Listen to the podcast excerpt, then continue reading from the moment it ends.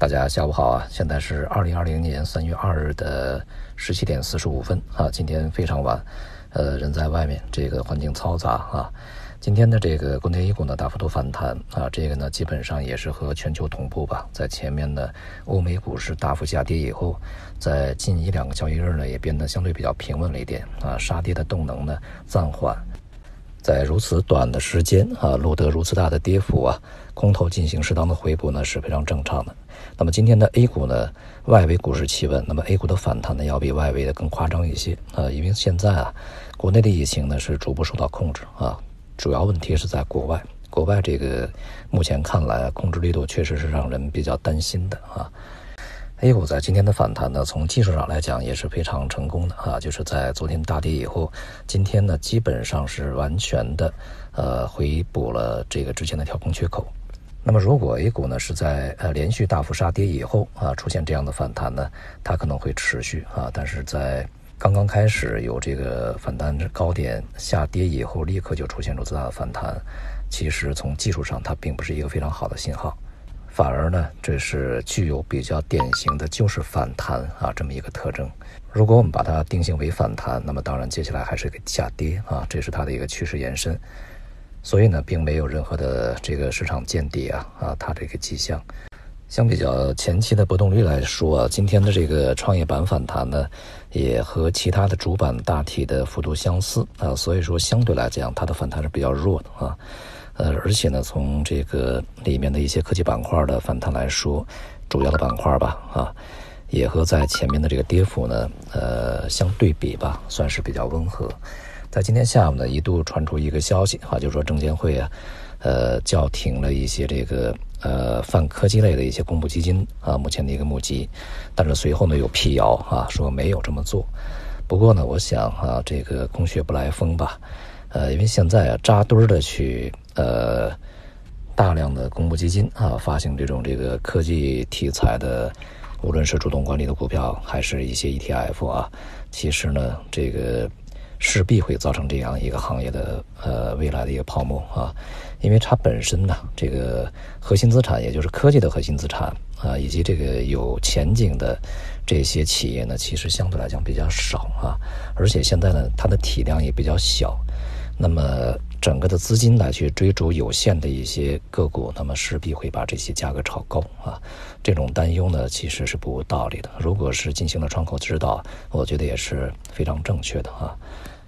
那么判断这样一个消息它是真实的啊，还是一个虚假传言，那么很简单啊，只需要在接下来的时间里面，我们看一看是否还有新的这些科技呃概念的相关股票基金。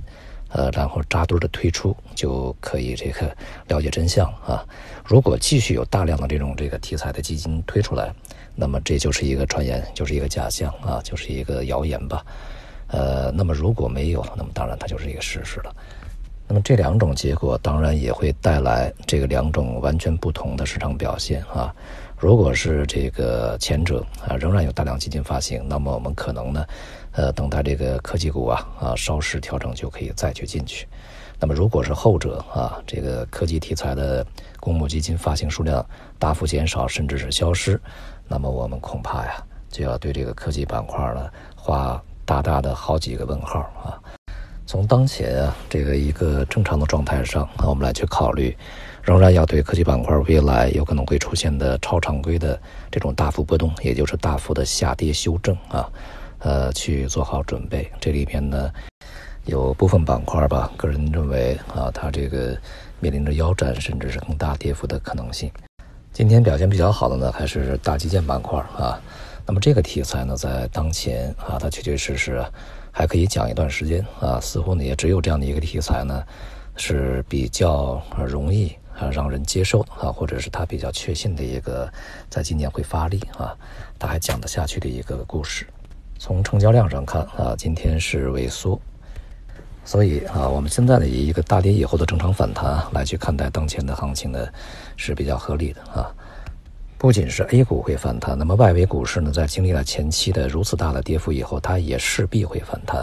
前面呢，我们也说过啊，它有可能会出现数个交易日，甚至是一两周啊，甚至是更长时间的一个反弹。但是啊，当前的整个全球主要股市的走势呢，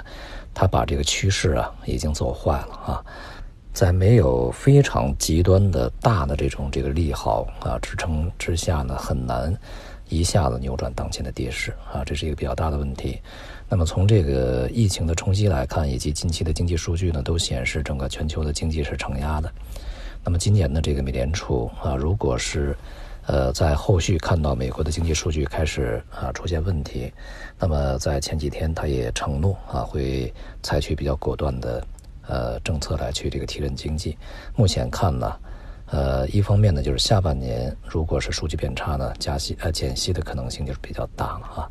那么另外一方面呢，如果在近期数据急转直下，那么恐怕就会在，呃三月份、四月份啊这样的一个时间呢就会有动作。那么因此呢，也造成了整个在市场里面美元的大幅走低。这种状态呢叠加啊，整个这个长期对于美元汇率的一个总的压力而言，那么未来呢美元啊持续的这个震荡下跌的这种趋势呢，预计将保持啊，人民币在这两天还是蛮坚挺的。而大宗商品呢，在今天也是出现了呃比较这个明显的反弹啊。这种反弹呢，与股票市场的它的啊这个意义啊是非常接近的啊，可以说是相一致的。而且呢，也是从这个技术层面啊比较啊完好的去呃回补了当就是之前呢它这个下跌缺口。当前的市场的担忧情绪啊，没有完全消散啊，或者说呢，也还没有足够量级的一些政策或者措施，或者是其他一些利好呢，来去让市场打消这些顾虑。所以呢，在当前的市场的这个反弹呢，恐怕啊，也还难以形成另外一轮这个强有力的再度上涨。所以呢，总结一句话啊，也就是正常的反弹啊，不开一个整体的中长期弱势。好，今天就说到这里，谢谢大家。